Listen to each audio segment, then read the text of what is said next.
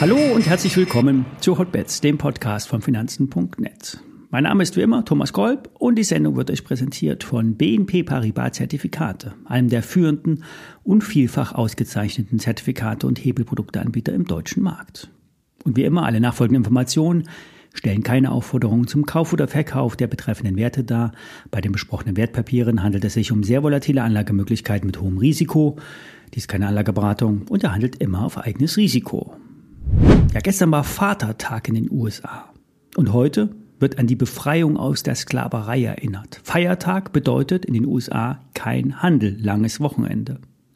Das ist ja in Deutschland nicht immer so. Hier wird verhältnismäßig oft am Feiertag gehandelt. Und das ist nicht übrigens Wunsch der Deutschen Börse AG oder der Spezialisten auf dem Parkett oder der Market Maker der Banken, die auf Xetra für Liquidität sorgen. Das ist eher dem Druck der Privatanleger zu verdanken.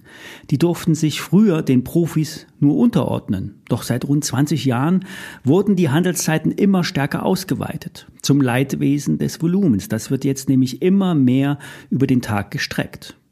Ohne die USA hat der DAX immer eine gewisse Orientierungslosigkeit. Trotzdem spricht vieles für fallende Kurse.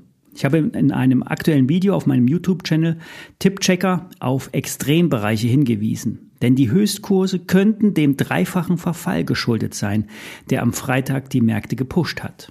In den USA gab es am Freitagabend außerdem erste Umkehrsignale und in den Orderbüchern am Terminmarkt wurden größere Put-Positionen entdeckt. Zumindest waren die größten Volumina auf der Short-Seite.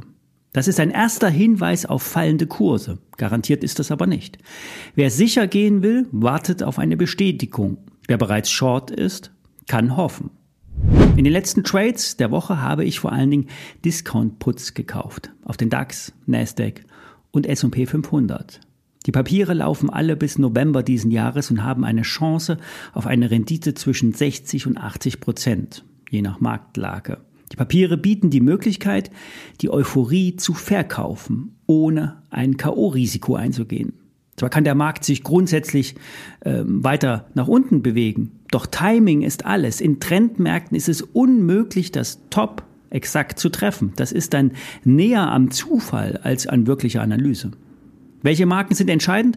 Grob 16.000 im DAX, etwas genauer 15.9 und 15.7. 4.150 sind es im S&P 500 und 14.200 im Nasdaq 100. Alles bis dahin ist normale Korrektur, kein Trendwechsel.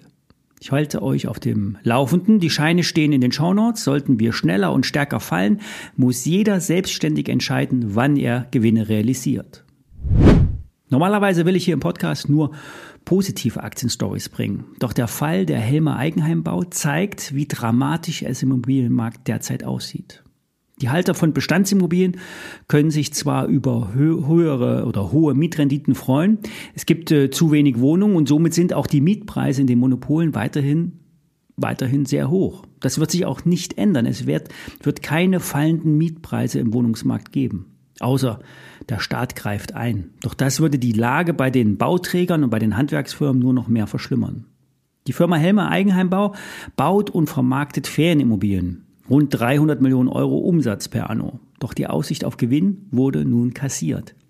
Das Unternehmen beschreibt die derzeitige makroökonomische Lage, makroökonomische Lage als sehr herausfordernd.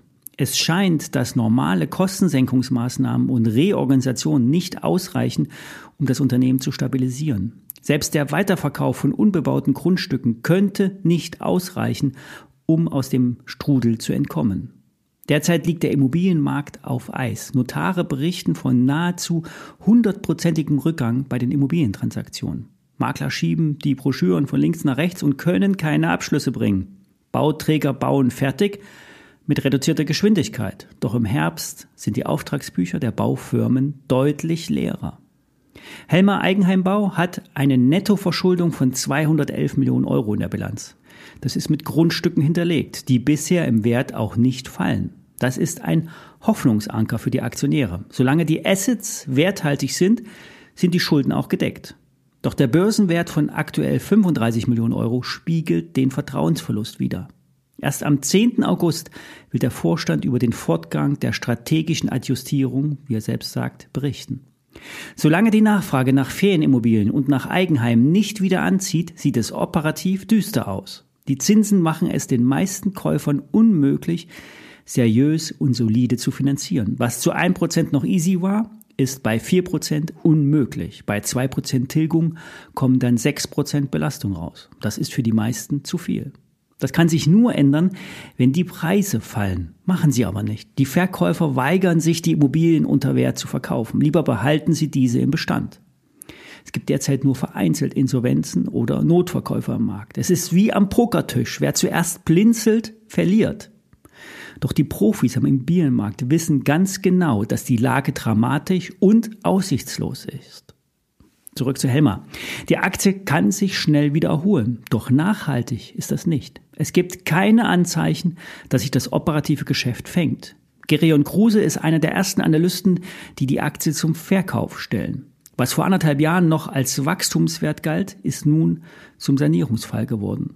Weitere Kursverluste können nicht ausgeschlossen werden. Die Aktie hat vom Top 90 Prozent verloren. Heißt aber nicht, dass sich der Aktienkurs nicht noch einmal halbieren kann. Soweit für heute.